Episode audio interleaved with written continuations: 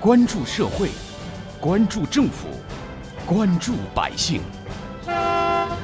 民生新干线。近年以来，杭州深度挖掘老旧小区内外的有限用地资源，在扎实推进民生实事的基础上，通过临时新增、改造升级、用地挖潜等渠道来拓展停车位的增加。本期民生新干线重点关注杭州亮招破解老旧小区停车位僧多粥少，挖掘新闻真相，探究新闻本质，民生。新干线，听众朋友们，早上好，欢迎收听今天的民生新干线，我是子文。一直以来，杭州都在不断强化公共停车场建设和老旧小区改造工程的结合，为老旧小区缓解停车难的问题。截至今年的八月底，新增了老旧小区内外临时停车场项目十七个，为老旧小区居民挖掘停车泊位四千余个。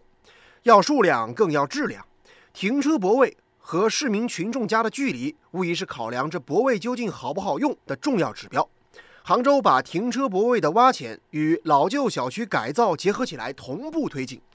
走进杭州上城区的红梅社区，中心位置新建的邻里中心已经结顶了。据社区书记介绍啊，停车是老旧小区往往比较难解决的老大难问题。红梅社区地下停车场库项目在多次的现场调研、协调、讨论、论证之后，最终决定与邻里中心结合建设。放眼杭城，像红梅社区这样把停车位浅挖和老旧小区改造的同步案例，其实还有不少。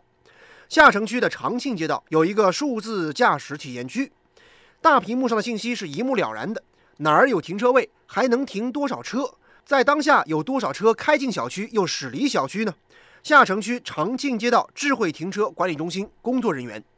我这里边一共把十二个停车场、一千六百二十三个停车位呢，全部进行一个统筹的管理。通过我们这样一套系统去做一个啊统筹的一个调配。比如说，我们这里面有老旧小区，有我们的体育馆，还有我们的一条杭州中国丝绸城，包括我们那个杭高。在这个治理过程中，我们发现这几方都有一个停车的难题。针对这样的问题，我们也是把整个区域作为一个停车场来这样一个理念，那把。这个停车场的资源全部都统筹管理起来，还是发挥了我们城市大脑的最大的一个呃作用，就是希望用智慧的手段去帮助我们解决问题，也是用一个智慧的手段，为我们的决策呢提供一个有效的一个支撑。用数据说话，我们就知道我们到底应该去怎样做这件事情。目前，杭州对主城区范围内的老旧小区周边的公共停车场项目加大了建设推进力度，因地制宜利用现有的用地资源，比如公共绿地。城市广场、学校操场等地下空间建设公共停车场，与老旧小区一墙之隔的城市闲置边角用地土地也被利用起来。上城区凯旋街道景方三区呢，则利用小区广场新建社区邻里中心，新增了地下两层的智能停车位约八十个，预计今年年底啊就可以正式投入使用了。这个智能停车位在车子停入泊车区之后。车库的泊车板会把车子自动配送到停车位当中，不仅可以突破面积的局限性，相比于传统模式的增加四十个车位，还可以进一步的节约车主的停车时间。今年以来，杭州的停车管理系统也在不断的拥抱科技、拥抱发展，不断提高智慧程度。杭州市轨道交通运行和公用事业保障中心金建峰，通过我的成长的分析啊，我把它。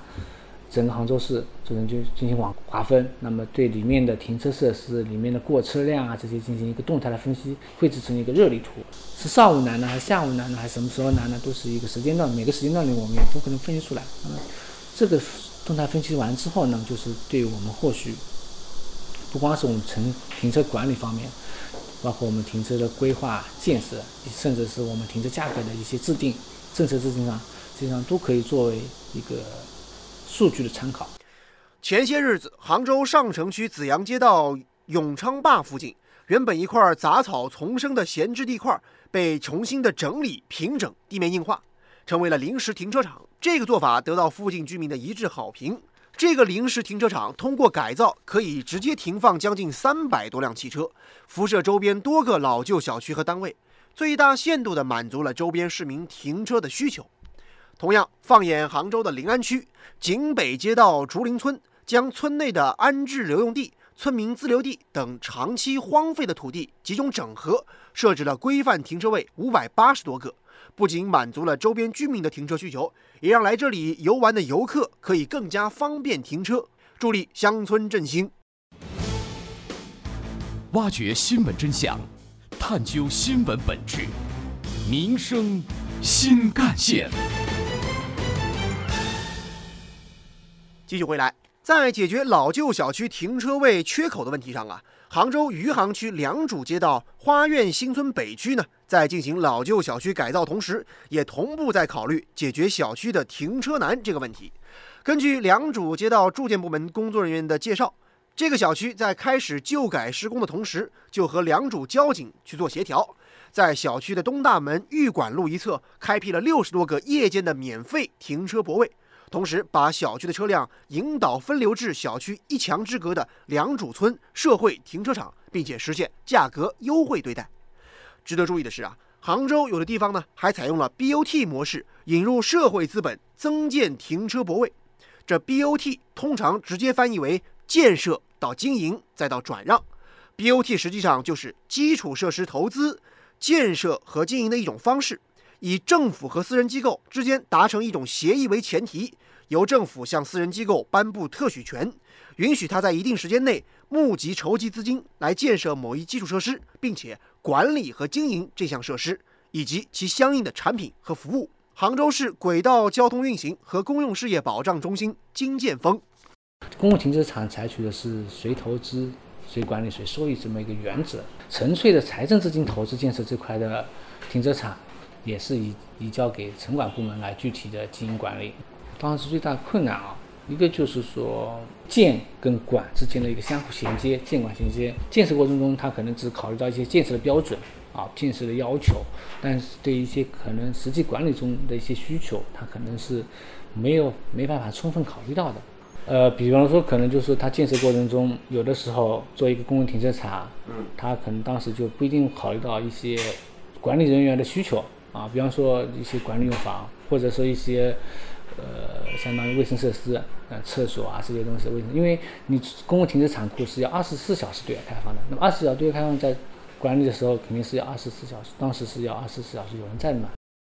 二零一八年开始，杭州市的城市大脑就从制毒迈向了制城，城管部门也开始大力的推进停车系统建设工作。到二零二零年，正式明确城管部门作为杭州市停车场管理的行业主管部门，全面负责停车场的运维指导和服务监督工作。金建峰，在二零一八年之前，其实城管还有各个部门在那个停车管理上的条线的职责还是比较分散的，各个部门掌握的停车的资源信息也比较分散，所以成长了停车系统，那他要把所有各个类型的停车信息都汇集起来。那汇集起来做大数据分析，做一些便捷的支付，做一些停车引导，然后这些功能。如今，杭州上城区的新宫新村利用小区旁闲置用地，引入社会资本建设临时停车楼，增建了九十六个公共停车泊位。拱墅区的大关西四区也通过引入社会力量，将平面车位改为机械车位，预计将新增一百八十个停车位。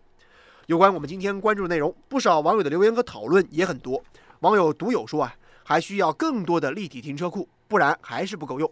网友人在天涯则说呢，老旧小区停车确实有点难。网友顺风人生则说呢，要是我家附近的社会停车场啊，这价格可以便宜一点，那就更好了。有关于我们今天关注的话题，接下来您将听到的是本台特约评论员、社会治理专家、浙工大教授吴伟强的观点。二零一三年，大观小区创造了一个老旧小区停车位挖掘的新方法，叫大封闭微循环。说到底，就是把一些市政道路封进小区作为停车位，同时缩减小区里面的人行道和绿化面积，把它改成停车位。当时我就说，这种方法叫饮鸩止渴，非但不能解决停车难的问题，反而会让问题变得更加严重，因为。平面化的圈地或者改造的方法来增加停车位，这个停车位数量的增长将永远跟不上机动车保有量增长的速度。不幸的是，这种方法居然还在全市推广，几年过去了，几乎所有实施了老旧小区大封闭微循环管理的小区都叫苦不迭，进也不是，退也不是。当时我就说了，解决城市停车难的问题，只有一条路可以走，就是通过立体化的方式建设更多的，而且是多个社区可以共同使用的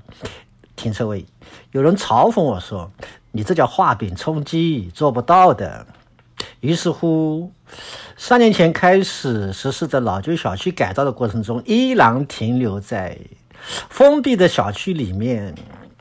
用平面化的方式来挖掘几个停车位，来增加几个停车位。我坚持认为，如果不愿意做长远谋划，不愿意通过立体化的方式来增加停车位，停车难的问题非但得不到缓解，反而会变得更加严重。因为平面化的手段其实是把当下的问题往后推。推的结果是问题会越积越多，表面上是在尽力破解当下的问题，其实这是一种不负责任的做法。所以我不反对在特定的时间和某些特定的区域暂时采取捉襟见肘的方法，暂时缓解一下停车困难的问题。但从长远来看，只有一条路可以走，就是上天入地的立体化的方式来建设停车位，同时。更多建设几个社区可以共同使用的停车楼、地下停车库，也就是停车设施的片区化建设。正如吴教授所说，其实无论是停车位的挖潜，还是老旧小区的改造，最终目的都是为了让市民、让群众也能有更加方便、舒适的生活。记者了解到，未来杭州将进一步深化数字和智慧应用，优化停车结构。通过数字加智慧的结合手段，指导公共停车场精准科学的规划建设，促进老旧小区改造、医院等重点区域停车结构的优化调整，确保建成项目可以更大、更好地发挥公共服务效能。好，感谢您收听今天的民生新干线，我是子文，下期节目我们再见。